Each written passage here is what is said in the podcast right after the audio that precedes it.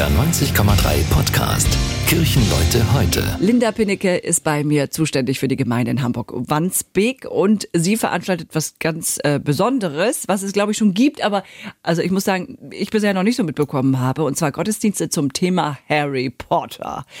Wie passt das denn bitte schön zusammen zu äh, den sonstigen Gottesdiensten? Ja, das ist total besonders. Ich bin ähm, Ostern letztes Jahr auf die Idee gekommen. Da habe ich ein ganz kleines Stück aus Harry Potter vorgelesen, nach dem Motto, die Liebe ist stärker als der Tod. Mhm. Und da waren Leute dabei, die gesagt haben, ey, das ist eine klasse Idee. Unter anderem unsere Vikarin, das ist eine Pastorin in Ausbildung, die hat erstmal ihr T-Shirt gezeigt, ein echter Harry Potter-Fan. Und über den Sommer haben wir uns überlegt, da machen wir was draus. Und jetzt soll's losgehen.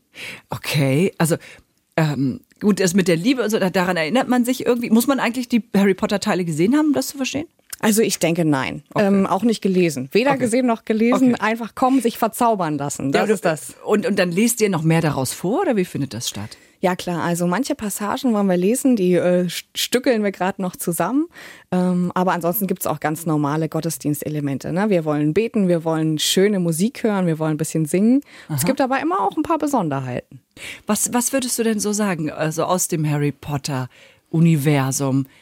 Was greift ihr euch da besonders raus? Wo sagt ihr, ja, das passt eben zur Kirche? Wir haben jetzt gerade schon gehört, die Liebe ist stärker. Was ist es? Ja, da haben wir auch überlegt und am Ende haben wir super viele Anknüpfungspunkte gefunden und sind dann bei etwas geblieben, was ich glaube, was Harry Potter und die Kirche gemeinsam haben, dass uns das Wort am Herzen liegt.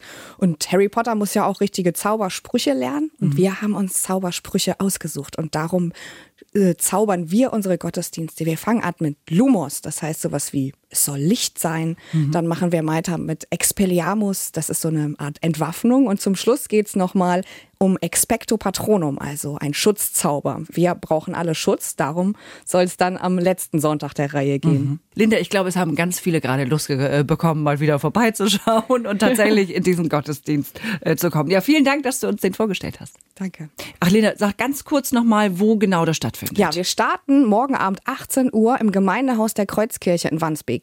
Dann sind wir am nächsten Sonntag um 11 Uhr in Tondorf, direkt am Tondorfer Bahnhof und am letzten Sonntag im Monat in St. Stephan Gartenstadt, 10 Uhr. Wunderbar. Also Termine sind geklärt.